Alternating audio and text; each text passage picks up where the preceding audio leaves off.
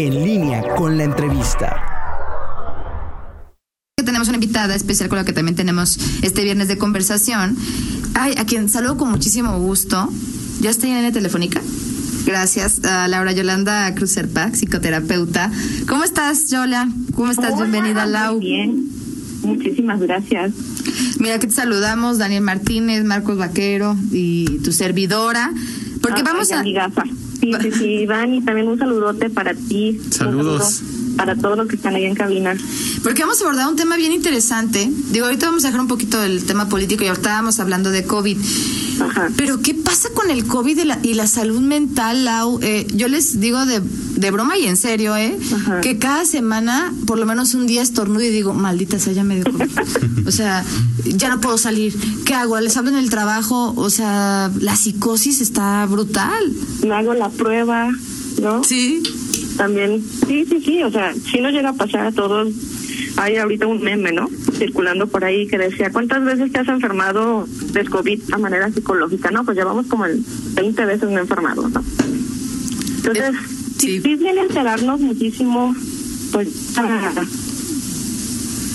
pues esta pandemia, ¿no? Nos afectando, nos movió muchísimo un montón de, de cosas, de situaciones, de la vida cotidiana. Un Sí. montón de temores también. Sí, a nosotros nos pega, eh, Laura, este, pues esta psicosis colectiva, ¿no? Que en este momento, pues estamos sintiendo como sociedad. ¿Qué tan complicado es eh, el abordarlo, pero desde las entrañas, vamos, desde eh, los hospitales, las instituciones públicas y privadas de salud? ¿Cómo trabajar con, con los doctores, que son los que están ahí en la primera línea de batalla? Fíjate que, bueno, sí es, sí es un temazo, este, saben que, pues justamente yo estoy en hospital COVID, ¿no? Entonces, sí se ve, sí se ve el estrés de los doctores, sí se ve el estrés de, de todos los directivos tratando de hacer lo mejor que pueden. Todos estamos tratando de hacer lo mejor que podemos. Este, y, y, y, pues ahora, este, la, más que no, queremos Lau, ¿nos escuchas? ¿Tú nos escuchas bien? Bien. Porque tenemos aquí como un problema, tenemos como un problema con la comunicación. Ajá. A ver, ahí ya nos estamos escuchando. A ver, Ahí, listo, perfecto. tú me, tú me dices, porque No, sí. ya estamos platicando, pues sí, ¿no? De, de lo difícil que es para los pacientes, para, bien nos decías, Es- dentro de un hospital COVID peor. Claro, estamos, estoy aquí en, en un hospital, en un hospital COVID, entonces estamos trabajando lo mejor que se puede. No sé si me escuchan, ¿sí me escuchan Sí, aquí? claro, ya perfecto. Ah, ok, ok. Sí, es que justamente por las instalaciones a veces se pierde mucho la señal. Entonces, sí, sí hay muchos test, muchos test los médicos también, eh, pues ya, está, eh, como, ¿sabes? Eh, ¿Sabes qué, Lau? Vamos a llamarte otra vez porque definitivamente este espíritu chocarrero de viernes nos está interfiriendo la señal. Y en un segundo más nos volvemos a comunicar para hablar del tema de COVID-19. Que como ya decíamos, ¿no? Ahorita vamos a regresar con Laura, porque además tiene una visión bien específica porque está dentro de un hospital COVID, ¿no? Eh, ¿Les ha dado esta psicosis de...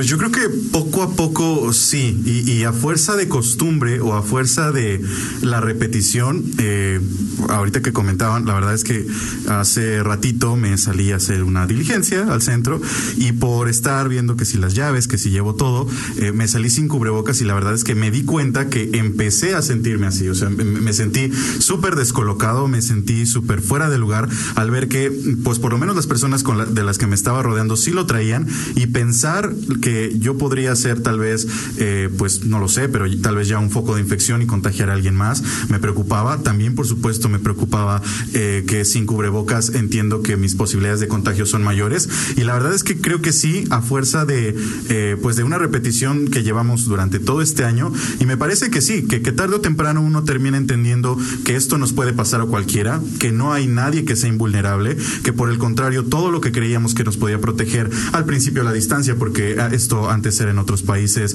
eh, eh, no sé, nuestros, nuestro tipo de trabajos, porque a lo mejor pudimos eh, hacer cuarentena eh, o nuestras medidas de seguridad. La verdad es que poco a poco vamos dándonos cuenta que hay muchas cosas que nos dejan descolocados y desprotegidos y supongo que eso pues cada vez se, se hace más latente, más. Efectivamente. Ya nos recuperamos, John. Bueno, Bueno. ¿la U? Lista. A ver, ahora Ah, sí. ya, sí, porque es muy importante. Retomamos entonces, tú estás, tú estás dentro de un hospital COVID y decías, bueno, pues la batalla es bien intensa. Muy. La verdad que sí. Este, ¿Qué todo es, tiempo qué es lo estamos- peor que, que se vive ahí? ¿Qué, ¿Qué es lo más difícil?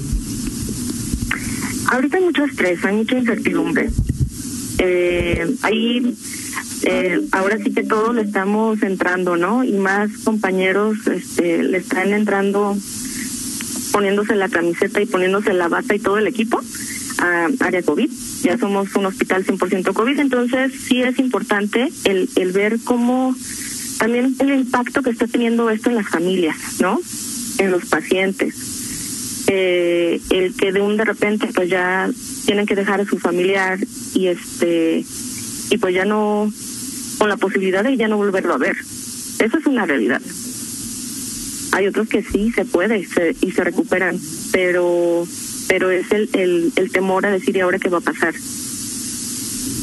¿Cómo trabajar esto, eh, Laura, con, con las personas que a lo mejor hoy están viendo a su familiar y por alguna otra situación resulta contagiado y, y por los propios protocolos que tienen en las instituciones, eh, tanto eh, públicas como privadas, pues no se tiene eh, mucha información. Lamentablemente es casi 24 horas que se tienen este, este tipo de parte médico, vamos, de cómo sigue y muchas veces para decirle, ¿está estable o sigue grave? ¿Cómo trabajar con las familias? ¿Cuál sería Se la está- recomendación? Aquí lo que se está haciendo, eh, bueno, yo voy a hablar por el hospital porque lo que yo conozco, ¿verdad? Pero aquí se hace un monitoreo. De hecho, sí hay un, un espacio donde se llama monitoreo, donde los donde los doctores están dando el, el aviso, tratando de ser como diario, ¿no? Este este espacio para para saber y, y darle a los familiares pues un, un cómo van el avance o, o el o el no avance de, de sus familiares, ¿no? Entonces sí es llega a ser como muy complicado pues para pues para todos, pero se trata en la medida de lo posible se trata de hacer esa como conexión, tratamos de hacer lo mejor que se puede, pero a veces esto sobrepasa, realmente sí sobrepasa a a la capacidad que se llega a tener como como hospital, ¿no? Oye, Lau, una pregunta. Por supuesto que lo primero que viene a la mente es pensar que uno de nuestros seres queridos pudiera terminar en esta situación, en la situación que acabas de describir. Pero también seguramente vamos a poder combatir la, la pandemia en la medida en que eso lo traslademos a nuestra persona. Claro que en el momento en que nos toque, pues necesitaremos también de una fortaleza mental o de cierta, ciertas herramientas para poder enfrentar esa situación. ¿Qué- ¿Cuál sería tu, tu consejo como psicóloga para que estemos preparados en caso de que nos digan ustedes COVID-19 positivo? Pues mira, yo creo que cuando a una persona le dicen COVID-19 positivo, sí te llega a mover muchas muchas emociones, ¿no? Eh, sobre todo porque nuestro pensamiento se va mucho al futuro. Entonces, eh, el decir, bueno, si, si estábamos hablando hace rato de que me duele la garganta y yo creo que es, o me duele la cabeza, yo creo que ya lo tengo. Entonces aquí estamos como eh, aventando mucho el pensamiento al futuro. Eh, sí es como lo recomendable el tratar de la medida de lo posible como aterrizarnos en el momento presente y saber pues que no sabemos lo que va a pasar, eso es cierto, no sabemos porque hay personas que les va de una manera tranquila y hay otros que lamentablemente fallecen. Entonces, lo primero es estar siempre en contacto con, con las personas, este, tener un, un buena red de apoyo. Sabemos que tenemos que estar, pues a lo mejor aislados un tiempo, a veces 14 días, 15 días, pero saber que contamos con alguien, ¿no? El, el médico, los familiares, los amigos, lo bueno que tenemos una buena red también de, internet donde podemos estar en contacto también con nuestros seres queridos a distancia y tratar en la medida de lo posible el mantener la, la calma y, la paz. Entonces, el decir, a ver, eh, estoy en este momento, si me siento triste, me siento frustrado, me siento con miedo, pero no estar como todo el tiempo con ese pensamiento, porque sabemos que el pensamiento también es como un arma de doble filo, ¿no? ¿Cuál sería el consejo? Perdón. No, no, no, perdón. Ah, te escuchamos. Eh, nada más, eh, ¿cuál sería el consejo, Laura, para las personas que han hecho una cuarentena responsable, pero que ya tienen más de tres meses eh, resguardados y que con todo esto que, que se informa, con todo lo que se dice, eh, verdadero o fake news, pues han generado una desesperación, una psicosis y también pues el miedo a, incluso salir de casa o, las ganas, la desesperación de ya salir y que me contagie, que, que pase lo que tenga que pasar. Sí, o sea, eh, se está generando como mucho esa parte, lo que tú comentabas, el, decir, y donde salga y me, y me contagie, donde salga y, y alguien más o, o vuelva a recaer, o sea, creo que aquí los cambios son siempre nos dan mucho miedo pero de una u otra manera nos vamos a tener que adaptar porque esto ya no se va a ir. Entonces, vamos a tener que aprender a adaptarnos. Es una parte también fundamental como, como seres humanos y como especie y como todo, de una adaptación.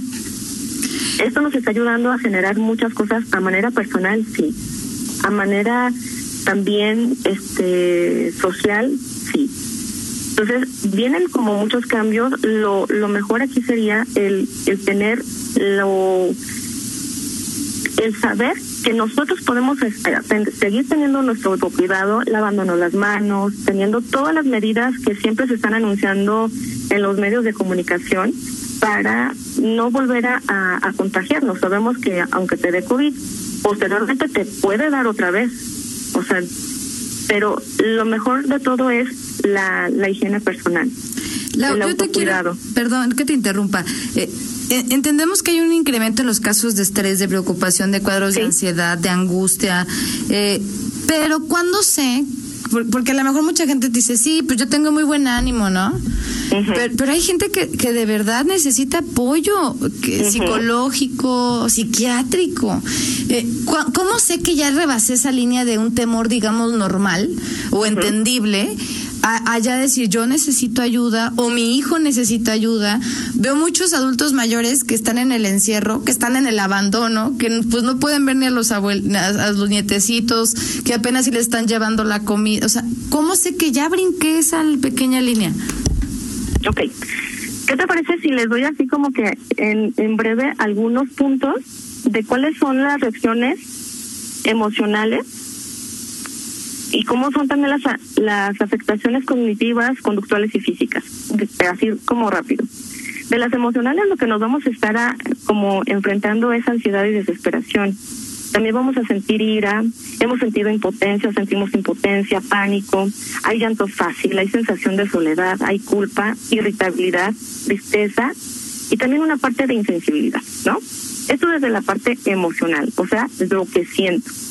De la parte de pensamiento, podemos encontrarnos que hay confusión, hay dificultad para concentrarnos, hay una dificultad también en toma de decisiones, podemos encontrarnos también con pesadillas. Honestamente yo al principio también sentía como, tenía muchas, muchas pesadillas, ¿no? Y todo era COVID, COVID, COVID. Entonces, como esas, ese tipo de, de situaciones nos llega a afectar. Imágenes que tenemos también como que se nos van metiendo, eh, que, que de la nada llegan y pensar en, y si yo tengo, y si mi familia tiene, y si no sé quién tiene. Cosas que ahorita en este momento no están pasando, pero esas imágenes llegan y se les llama imágenes intrusivas, se meten sin permiso. También hay otra parte de la negación, no está pasando, no existe. Eso es algo que, que también se ve como muy, muy cotidianamente, ¿verdad? Hay una sensación de irrealidad, como decir, no, yo creo que esto este, no, no es cierto, yo creo que esto es un sueño y me voy a despertar y, y todo, todo va a seguir como antes estaba. En la parte de las conductas, es algo normal que tengamos una hiperactividad. Esto quiere decir estar haciendo, si yo tenía cinco cosas que hacer, por ejemplo, en el día, ahora tengo diez cosas que hacer. Y no quiero dejar de hacer cosas, o sea, es una hiperactividad aislamiento, me quiero aislar de todo el mundo, no quiero salir, no quiero que ver a nadie. También hay una evitación para para situaciones este o o también evitar a ciertas personas, ¿no? La, la, algo que se llama verborrea, verborrea es estar hable y hable y hable y hable y ni siquiera escuchar lo que yo estoy diciendo, solamente es necesito estar hablando. Una dificultad también para el autocuidado y para el descanso. Estos son a manera de conductas. Conductas es lo que yo estoy haciendo. Y a manera física podemos encontrarnos con dificultad para respirar. Esto es como los ataques de ansiedad. A veces no tienen que ver con el COVID, simplemente es no puedo respirar, siento que me hace falta el aire. Entonces, desde ahí uno puede estar como como ya en una predisposición de decir, no, yo creo que sí, ya tengo COVID, no puedo respirar, pero es ataques de ansiedad, sudoraciones, temblores, dolor de cabeza, mareos, molestias también en el estómago, a lo que se le dice gastrointestinales, taquicardia, también un aumento puede ser de, de apetito o una disminución de apetito y el insomnio. Cuando esto, lo que le estoy diciendo es algo normal, pero cuando yo ya tengo que ir o, tengo que estar como en en la posibilidad de decir si necesito un apoyo psicológico o psiquiátrico eh, para empezar. Si anteriormente ya la persona estaba teniendo eh, un cuadro de ansiedad, de depresión, de bipolaridad, de esquizofrenia, vamos a ponerle así. Si ya estaba siendo atendida anteriormente con un tratamiento psicológico y psiquiátrico, pues no hay que dudarlo. O sea, esto está aumentando en todas las personas ansiedad y estrés y depresión. Entonces es importante retomar la terapia, ya sea en línea o presencial. Y para las personas que anteriormente, eh, las ahorita los puntos que estaba diciendo, se consideran ya importantes de comenzar a atender la parte psicológica o psiquiátrica, es porque estas sensaciones o situaciones ya se están prolongando en el tiempo. Ya no me duró una semana, ya llevo un mes eh, con sentimiento de pánico, ¿no? O una sensación de pánico. O estoy llorando fácilmente. Entonces esto me está generando mucho sufrimiento a manera intensa. Esto ya no es algo normal, ¿sí? Ya me estoy aislando, ya llevo mucho tiempo de que no quiero ver a nadie, estoy deprimido, me siento me siento muy en, en desconfianza o muy inseguro, aquí ya es algo importante. Ya no duró unos días, ya no duró una semana, ya se está prolongando a dos semanas o tres semanas. Ahí ya tengo que comenzar a, a ver este aspecto de la parte psicológica.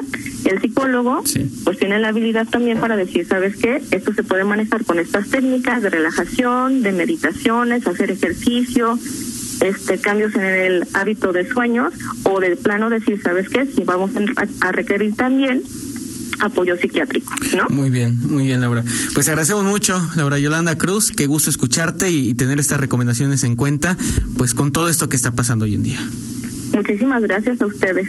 Laura, pues seguimos platicando y por supuesto, eh, no solo de esto, sino de mucho más próximamente. Claro que sí. Muchísimas gracias.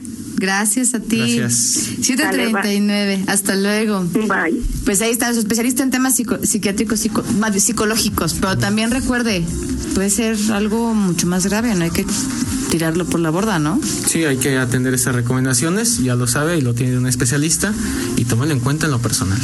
Tómalo en cuenta, Marcos Vaquero. Lo tomaré en cuenta. Porque yo como que veo que tú se Como que sí Palomeaba todo, ¿no? Tengo aquí mis notas, no te preocupes, salí bien armado. Vamos a hacer una pausa comercial 739, regresamos con más. Contáctanos en línea promomedios arroba gmail.com.